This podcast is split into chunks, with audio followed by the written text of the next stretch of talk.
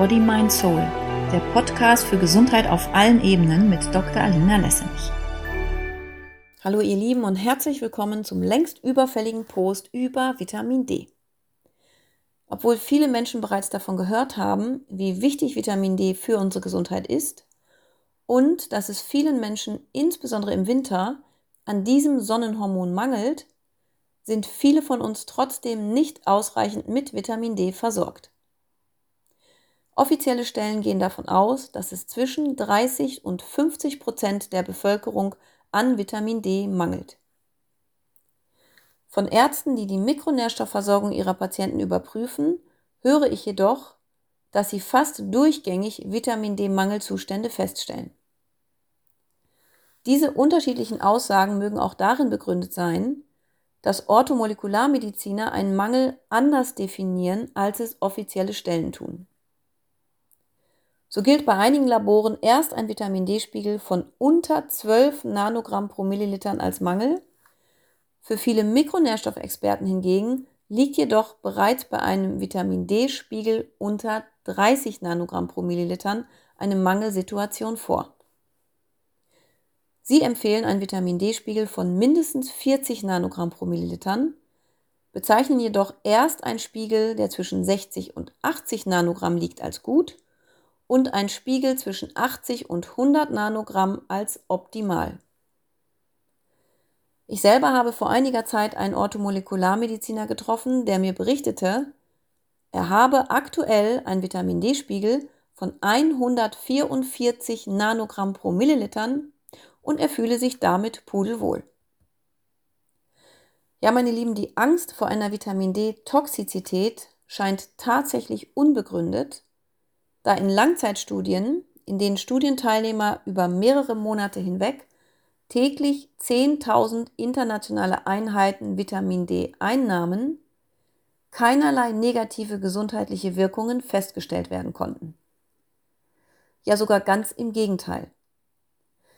Die Menschen mit den höchsten Vitamin D-Spiegeln zeigen die geringste Anfälligkeit für Infektionskrankheiten, Autoimmunerkrankungen oder Krebserkrankungen.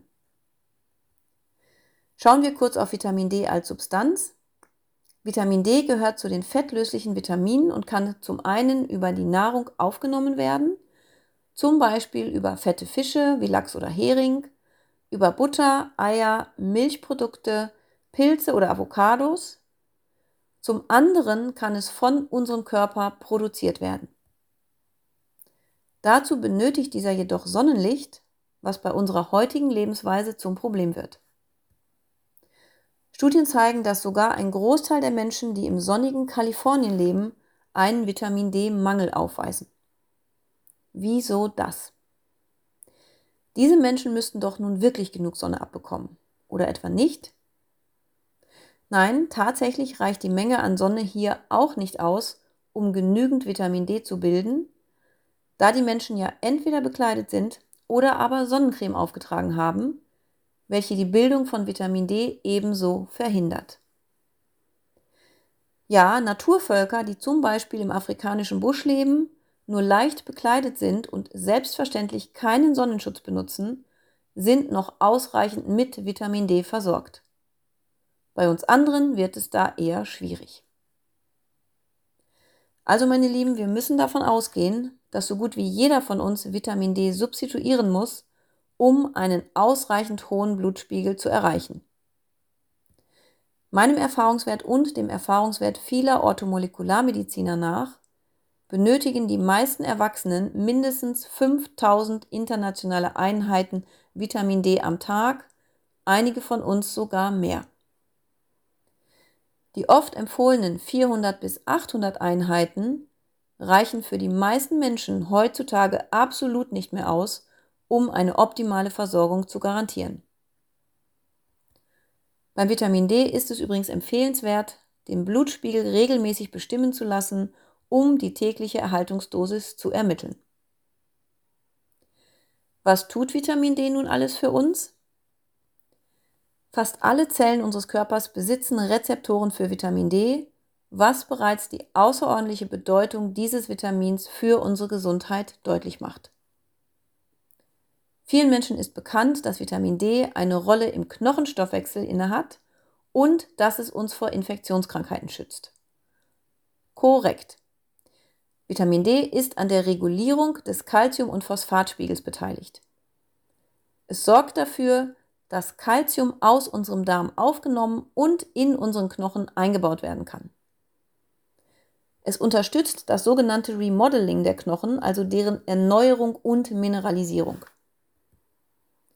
Übrigens fördert Vitamin D auch Muskelkraft, die für Reflexe notwendige Schnellkraft und die Koordinationsfähigkeit und reduziert somit insbesondere bei älteren Menschen das Sturz- und Frakturrisiko. Und Vitamin D stärkt das Immunsystem und wirkt Infekten und Krebserkrankungen genauso entgegen wie Autoimmunerkrankungen und chronischen Entzündungen. Zudem schützt es auch noch vor Diabetes und Herzinfarkt. Und vor SARS-CoV-2. Höhere Vitamin D-Spiegel gehen mit niedrigeren Covid-19-Infektionsraten und einem geringeren Risiko für einen schweren Verlauf der Covid-19-Erkrankung einher.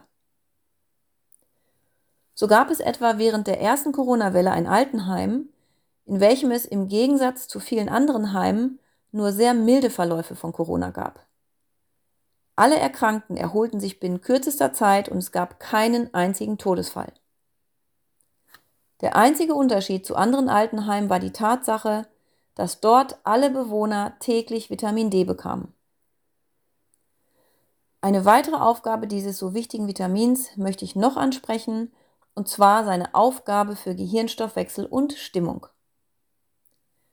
Denn auch unsere Nervenzellen besitzen Rezeptoren für Vitamin D und Vitamin D wird benötigt, um den Neurotransmitter Dopamin, unser Motivationshormon, zu bilden. So kann etwa ein im Winter stärker ausgeprägter Vitamin D-Mangel zu sogenannten Winterdepressionen sowie zu Antriebslosigkeit und Ängsten führen. Ja, ihr Lieben, ich denke, es wird deutlich, dass wer insbesondere in diesen Zeiten gesund, fit und psychisch stabil sein möchte, in jedem Fall täglich Vitamin D substituieren sollte. Als Richtwert möchte ich Erwachsenen eine tägliche Einnahme von mindestens 4.000 bis 5.000 internationalen Einheiten empfehlen. Viele von uns benötigen, zumindest zeitweise, sogar jedoch noch entschieden mehr Vitamin D.